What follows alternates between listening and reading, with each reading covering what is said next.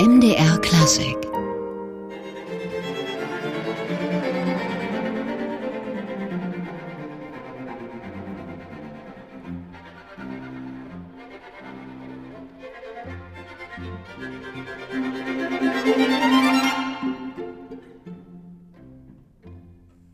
Klenke-Quartett aus Weimar, passend zum heutigen Frauentag, denn es ist eines der renommiertesten reinen Frauenquartette in der Kammermusik. Sehr gefragt, in der Welt unterwegs und mit vielen Preisen bedacht. Und wir haben heute eine Vertreterin des Quartetts zu Gast. Im MDR Klassikgespräch Beate Hartmann spielt die zweite Geige. Das ist natürlich rein technisch gemeint. Herzlich willkommen, Frau Hartmann. Ja, hallo. Guten Morgen. Sie gehören zu den vier Musikerinnen des Klenke-Quartett, haben sich 1991 an der Musikhochschule in Weimar zusammengefunden. Dann hat es noch mal drei Jahre gedauert, bis Sie das erste Mal öffentlich aufgetreten sind. Wie haben Sie sich denn gefunden damals? Ja, wir mussten das im Studium machen. Bis heute ist das ein Fach, das alle belegen müssen. Alle Studenten müssen Kammermusik spielen, Ensemblespiel machen. Das war auch bei uns so. Wir hatten uns gleich gedacht, Streichquartett äh, zu spielen. Das hatte uns am meisten gereizt. Und dann haben wir uns gefunden, ein bisschen zufällig. Unser Dekan hat uns zusammengesteckt und es hat gehalten. Er hatte ein glückliches Händchen. Das hat man vermutlich damals auch noch gar nicht im Blick gehabt, dass das mal so eine Lebensbeziehung wird. Überhaupt nicht. Also wir beiden Geigen hatten uns schon im Internat gefunden. Das war so die erste bestehende Freundschaft und die anderen beiden wurden uns zugeteilt und dann ja, ist die Freundschaft wirklich gewachsen. Und 28 Jahre sind Sie jetzt unterwegs. Wie ist die Beziehung heute? Wunderbar, einwandfrei. Man kennt sich so genau, wie es einem gar nicht recht ist. Es ist wie eine Ehe zu viert, könnte man sagen. Wir verbringen natürlich viel Zeit miteinander. Wir haben auch schon sehr viel miteinander erlebt. Also viele, viele schöne Geschichten, viele intensive Geschichten, auch durch manches Tal gegangen. Wir haben ja zusammen auch insgesamt neun Kinder und jede Geburt war irgendwie auch so ein Ereignis für uns und ein Geschenk, dass wir danach wieder direkt weiterspielen konnten. Das schweißt zusammen. Wie war das damals, als Sie das erste Mal öffentlich aufgetreten sind? Da war das ja mit reinen Frauenquartetten, zumindest im Profibereich, doch eine ziemliche Seltenheit. Also unser erstes öffentliches Konzert war ja in der Hochschule. Das war relativ normal. Das war schon auch sehr wie soll ich sagen, war gut besucht. Damals waren wir schon als festes Ensemble auch an der Hochschule durchaus bekannt. Unser allererstes öffentliches Konzert fand in Celle statt und das war wirklich sehr, sehr aufregend. Ich kann mich erinnern, als das dann äh, gelaufen war und auch sehr gut gelaufen war, sind wir am nächsten Tag nach Hause gefahren und wir hatten so viel zu erzählen, dass wir dann beim Umsteigen unseren Zug einfach vorbeifahren lassen haben. Wir haben das also nicht gemerkt, dass der rausfuhr. Also wir waren schon sehr aufgeregt noch, weil das ein tolles, ähm, eine tolle neue Erfahrung war. Aber Sie haben dann von professionellen Kollegen auch viel Unterstützung bekommen, vor allem aus dem Streichquartettbereich. Wer war das alles? Ja, wir hatten den Ulrich Beetz, der war gerade in Weimar als neuer Kammermusikprofessor eingestellt worden. Der hat uns beständig begleitet. Später hat man in Weimar auch den äh, Norbert Breinin vom Amadeus Quartett als Gastprofessor eingeladen. Da hatten wir auch ganz regelmäßig Unterricht. Das war natürlich sehr, sehr prägend für uns. Dann war ein ganz wichtiger Lehrer der Shandor Devic vom Bartok Quartett. Der hat uns sehr systemisch unterrichtet, hat uns mit viel Struktur Dinge beigebracht, die wir bis heute beim Erarbeiten der Stücke anwenden. Ja, und dann unser spätester Lehrer war der Harald Schoneweg, der dann auch äh, unser Kammermusikpartner bis heute ist und auch die Mozart Quintette jetzt gerade aktuell mit uns eingespielt hat. Der kam vom Cherubini Quartett, auch eine legendäre Truppe gewesen, die hat sich 96, 1996 dann aufgelöst. Was macht den Reiz eines rein weiblichen Ensembles aus? Sie sind jetzt lange Zeit zusammen, andere Ensembles haben sich schon längst wieder aufgelöst. Versteht man sich als Frauentruppe besser? Tja, Frauen sind glaube ich, insgesamt etwas enger beieinander immer. Deswegen ist auch der räumliche Abstand, den wir dann haben durch unsere Wohnsitze, gar nicht verkehrt, damit wir natürlicherweise einen Abstand zueinander bekommen. Äh, Frauen teilen sehr viel miteinander. Sie kaufen gerne zusammen ein. Das ist bei uns auch der Fall. Äh, es, es gibt reichlich Themen. Ich denke, das, das macht was Besonderes aus bei Frauen. Männer sind pragmatischer immer bei der Sache, bei der vielleicht geschäftlichen Sache. Und äh, können dann ihre Wege gehen. Und Frauen teilen wirklich mehr von ihrem gesamten Leben, von ihrem Alltag, auch von den ganzen Kleinigkeiten miteinander. Vielleicht als Unterschied, könnte ich mir vorstellen. Und Sie haben viel beachtet die Mozart-Streichquartette eingespielt. Eine preisgekrönte Aufnahme. Das war so der erste ganz große Erfolg, oder? Ja, das kann man sagen. Also es ist nicht ohne Grund so, dass bei Mozart ähm, alles zutage tritt. In jedem Probespiel muss man Mozart spielen. Also man zeigt alles, was man kann und was man nicht kann. Und wir haben uns irgendwann diese Aufgabe als Streichquartett gestellt. Mozart hat zehn sehr berühmte große Werke geschrieben für Streichquartett. Und ähm, das war auch so ein bisschen ein Auftrag vom Norbert Breinin, der so kurz bevor wir 30 waren, uns gefragt hat, Kinderchen, wie alt seid ihr? Wie viel Mozart-Quartette habt ihr schon gelernt? Und dann mussten wir gestehen, das sind vielleicht vier. Und dann gab er uns das mit, ihr müsst bis ihr 30 seid alle gelernt haben, ab dann lernt man langsamer und ähm, spielt das mal in jeder Probe vom Blatt. Und ähm, das haben wir dann getan, als wir am Ende waren, haben wir von vorne angefangen. Und so haben wir uns das erschlossen, sind dann natürlich auch ins Detail gegangen und haben uns mit dieser Tonsprache beschäftigt. Und das hat, glaube ich, auch unseren ganz speziellen Klang ähm, geprägt. Die Transparenz und in der Schlichtheit den tiefen Ausdruck zu suchen, das ist ab da so unser Anliegen geworden. Und Mozart begleitet Sie auch weiter. Sie haben ganz frisch die Quintette eingespielt und in die Aufnahme hören wir jetzt doch mal rein.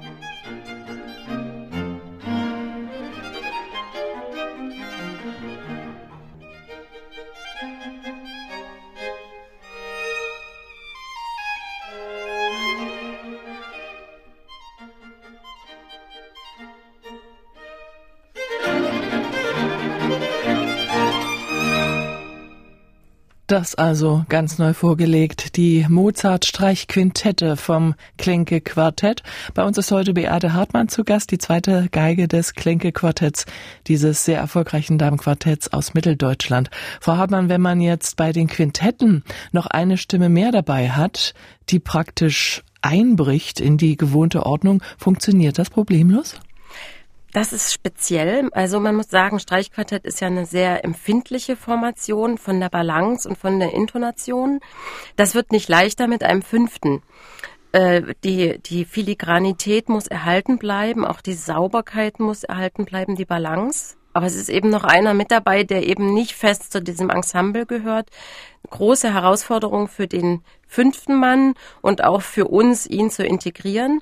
Dann kommt noch dazu, dass die Mittelstimmen also sprich zweite Geige, erste Bratsche, zweite Bratsche sind die Mittelstimmen, dass die natürlich stark verstärkt sind und dass aus der Mitte sehr viel Aktion kommt. Also da muss man schon sehr sorgsam arbeiten und ausarbeiten, die ganzen Stücke, damit man alles versteht. Und man muss einen Partner haben, der das Ensemble kennt und sich da vielleicht gut integriert. Genau, und deswegen sind wir auch auf den Harald Schoneweg gekommen, weil er uns als Mentor bei den Mozart-Quartetten begleitet hat und auch geprägt hat. Also es war klar, wenn er dazu kommt, wenn wir eine Sprache sprechen. Sie haben gesagt, diese ganzen Feinheiten, die Balancen, das wird eine ganz eingespielte Sache. Wie vermeidet man, dass es dann Routine wird? Ich weiß auch nicht. Wir haben mal irgendwann gesagt, wenn wir routiniert werden, müssen wir aufhören. Also jedes Konzert ist eine Riesenherausforderung. Also wer das äh, schon erlebt hat, dieser Moment, raus auf die Bühne zu gehen, der ist eigentlich nie so richtig einfach. Man muss sich also wirklich auch immer einen Ruck geben und dann muss man das mögen, da vorne zu stehen. Und ähm, es ist immer mit äh, viel Adrenalin verbunden. Also das heißt, eine so richtige Routine ist noch nie bei uns eingetreten. Aber das ist so eigentlich schön, wenn es noch so ein gesundes Lampenfieber gibt. Genau, gesund muss das sein. Also das ist auch wirklich eine ganz positive Sache. Ähm, Lampenfieber darf man gar nicht so sehr negativ bewerten. Wenn wir das nicht hätten, würde manche Spannung, auch mancher besondere Moment auf der Bühne gar nicht entstehen. Können Sie sich gegenseitig noch musikalisch überraschen, vielleicht auch bei den Proben, nicht nur auf der Bühne? Och, das passiert zuweilen auch schon, ja, doch.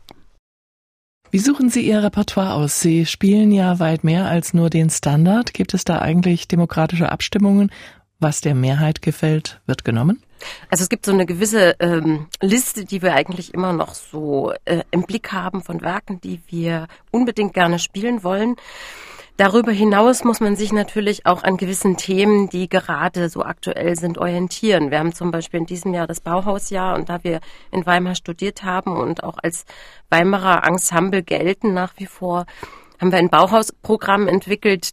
Klar, Bauhaus selber hat nicht sehr viel Musikalisches zu bieten, außer vielleicht Paul Klee, der selber konzertiert hat und der Feininger, der hat sogar komponiert. Aber ja, man muss sich irgendwie mit diesem Thema, mit der Zeit, mit dieser ganzen Avantgarde auseinandersetzen. Das haben wir getan mit einem Programm. Ja, und dann steht natürlich jetzt Beethoven 2020 an, der 250. Geburtstag. Da muss man als Streichquartett natürlich auch was machen. Und ähm, ja, wenn solche Großereignisse sind, und das ist eigentlich fast permanent der Fall, dann hat man Themen ist ganz klar. Und da geht es nicht unbedingt nach der Wunschliste, sondern nach dem, was beackert werden muss. Sie haben noch keinen Beethoven eingespielt, zumindest nicht auf CD. Beim Rundfunk gibt es schon Aufnahmen von Beethoven mit dem Klenke-Quartett von den Saarbrücker Kammerkonzerten 2010, 2011. Die haben uns die Kollegen vom Saarländischen Rundfunk freundlicherweise geschickt.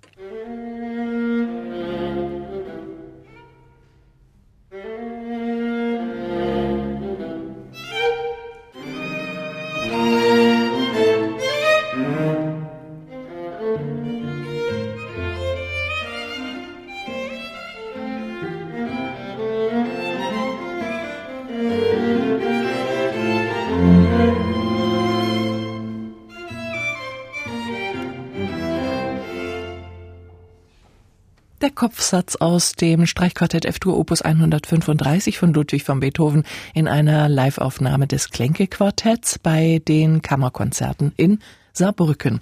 Und bei uns ist Beate Hartmann vom Klenke-Quartett. Wir haben es schon gesagt, Beethoven steht wieder an. Das Beethoven-Jahr naht. Es gibt unzählige Aufnahmen mit Kompositionen der Gattung Streichquartett von diesem Giganten, mit denen man sich möglicherweise vergleichen lassen muss. Wie bereiten Sie sich darauf vor? Also bei Beethoven ist es so, dass wir nicht alle Quartette so mögen. Also das klingt jetzt vielleicht ein bisschen hart, aber wir haben nicht zu allen Werken so einen guten Zugang, wie das beispielsweise bei Mozart ist. Und man muss immer danach gehen, nach dem Herzen, was kann ich dem Publikum wirklich nahebringen und wirklich von Herzen äh, verkaufen. Und da gibt es zum Beispiel die große Fuge, das ist echt ein spezielles Stück. Da haben wir mal gesagt, ja, das können die anderen wahrscheinlich viel besser spielen als wir. Aber es gibt Werke, die von Beethoven uns so richtig am Herzen liegen. Das ist zum Beispiel das letzte, das Opus 135. Oder was wir jetzt gerade ganz neu machen, das ist Beethovens Lieblingsquartett, Opus 131 in Cis-Moll, also sehr spezielle Tonart auch. Die ganzen Opus 59er sind wunderbar. Ja, also da haben wir eine gewisse Auswahl getroffen, wo wir das Gefühl haben, das ist das ist unser Beethoven, mit dem können wir am besten punkten um, und wir haben eine eigene Sprache. Also Sie wählen sehr differenziert aus. Gibt es da trotzdem so eine Art Schwerpunktrepertoire oder schauen Sie immer auf den großen, weiten Rahmen und suchen sich aus, was gefällt und passt? Ja, mach, was du kannst, hat mal ein Unternehmer zu uns gesagt. Man muss schon auch ein bisschen bei sich bleiben. In dem ja, in der Liga, in der wir unterwegs sind, äh, muss man sich doch etwas mehr spezialisieren, um das Niveau wirklich zu haben, zu halten und ja, eigen zu bleiben auch, die eigene Sprache zu pflegen. Das heißt nicht, dass wir uns einengen. Also man muss sich natürlich immer wieder die Herausforderungen suchen, aber dennoch ähm, hat man nicht zu allem so den ganz tiefen Ausdruck. Und da, wo man diesen tiefen Ausdruck rüberbringen kann, darauf konzentrieren wir uns und das machen wir dann auch. Werke von Günter Kochan haben Sie auch eingespielt, dem Eisler-Schüler. Das ist ein Komponist, der sich nicht so festlegen lässt. Mal Neutöner, mal auch so in Richtung Spätromantik, tonal. Was hat Sie an ihm gereizt? Also auf den sind wir eigentlich gestoßen, weil es zum, zum 25. Einheitsjubiläum eine Anfrage gab mit dem Aurin-Quartett zusammen. Aurin-Quartett ist ein Männerquartett aus dem Westen da sollten wir zusammen ein Programm gestalten für Frauen Osten und für Männer aus dem Westen. Und es sollte jeweils ein Ost- und ein Westkomponist gespielt werden und am Ende dann zusammen natürlich das Mendelssohn-Oktett. Und dann haben wir uns auf die Suche begeben, was gibt es denn für gute, hörbare DDR-Musik? da wir ähm, als DDR-Kinder natürlich nicht unbedingt da positiv eingestellt waren, war die Suche etwas schwierig. Und wir sind auf Kochern gestoßen, weil er ja irgendwie doch ein ganz ehrlicher Kommunist war. Er hat das, was er gemacht hat, aus dem Herzen getan und man merkt es aus seiner Musik. Also die ist irgendwie spritzig und hat eine schöne Sprache und sie ist handwerklich super gut gemacht. Ein bisschen wie Shostakovich, nur fehlt ihm der Sarkasmus. Also es ist etwas positiver als äh, Shostakovich und dazu auch sehr, sehr kurz pointiert. Ja, das hat uns gefallen. Ähm, Herr Kochan lebt leider nicht mehr, aber zu seiner Witwe pflegen wir einen guten Kontakt und das ist sehr nett. Das Klänke-Quartett spielt Günter Kochan.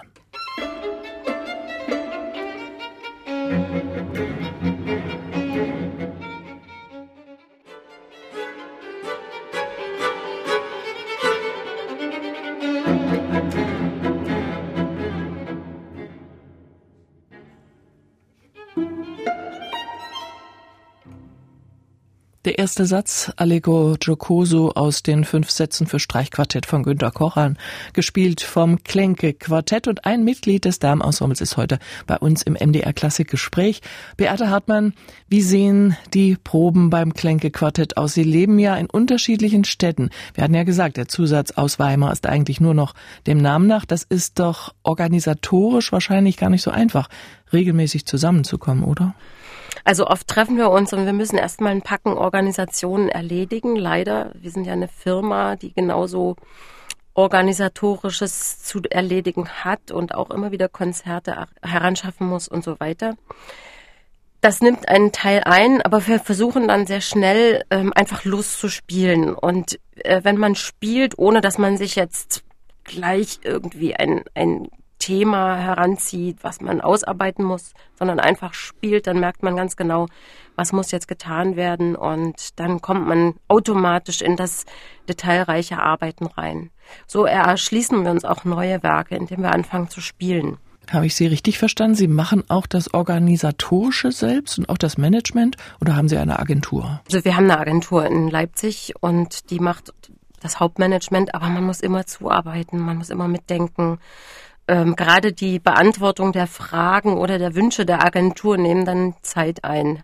Veranstalter sowieso hätte gern dies und das und jenes für die und die Sendung, also so wie heute ist das und das zu tun und so weiter. Dann gibt's eine Agentur, die in Holland sitzt, in Amsterdam und dann haben wir noch eine in Tokio. Also weltweit aufgestellt. So ungefähr. Nicht ganz, die Welt ist groß, aber so ein bisschen. Wenn Sie unterwegs und auf der Bühne sind, verstehen Sie sich nach 28 Jahren blind? Oder gibt es doch immer noch mal die Geste, den Augenaufschlag, geheime Zeichen oder sowas? Also ich würde behaupten, wir würden es auch blind können nach all den Jahren, aber Augenkontakt ist einfach auch was Schönes. Also der, der gute alte Goethe hat ja schon gesagt, dass es ein Gespräch von vier vernünftigen Leuten ist, das Streichquartett. Und die Leute sehen auch gerne, wie, wie wir kommunizieren. Die freuen sich daran. Also es muss irgendwo auch immer ein gewisses Schauspiel sein, wenn ich das mal so sagen darf mit diesem Begriff. Und äh, sich anzuschauen ist auch so ein bisschen spielerisch herausfordern und ja, jetzt gib mir mal was, jetzt spiel mir mal einen Ball zu, um mit dem Fußballbild zu arbeiten. So, das ist ja auch immer irgendwie spontan, was man da macht. Und da helfen die Augen auch sehr. Und Sie sind schon international unterwegs, weil Sie das vorhin ein wenig abgeschwächt haben. Wo spielen Sie? Wo treten Sie überall auf? Also wir waren im letzten Jahr zum Beispiel in Teheran und wir waren in Tokio. Äh, das, das waren die spannendsten Sachen neben den Städten in Europa, hauptsächlich in Deutschland. Äh, das, das ist natürlich das Kerngeschäft. Ähm, ja, aber da ist wirklich alles dabei. Eben Teheran mit Schleierspielen und so weiter. Das wollte ich gerade fragen. Das stelle ich mir spannend vor in Teheran. Ja, das war, das war eigentlich so das Spannendste, was wir, glaube ich, in all den Jahren hatten. Da waren wir echt die Exoten. Man muss auch ein bisschen über seinen Schatten springen, diesen Schleier aufzusetzen. Für uns ist das doch leicht, fühlt sich leicht diskriminierend an, aber man merkt, ähm, die Gepflogenheiten sind dort so und man würde die wahnsinnig netten, aufgeschlossenen Veranstalter, das waren vor allen Dingen dort junge Frauen, interessanterweise, die würde man so in Schwierigkeiten bringen, wenn man sich da anstellen würde mit diesen äh, Regeln, die dort aufgestellt werden, dass man das dann eigentlich auch gerne tut. Und man gibt ja da trotzdem einen Impuls für die Emanzipation. Absolut. Also schon allein, dass wir da als vier Frauen auf der Bühne sitzen, das ist so ja, eigentlich ein Knaller. Das ist ein Politikum gewesen.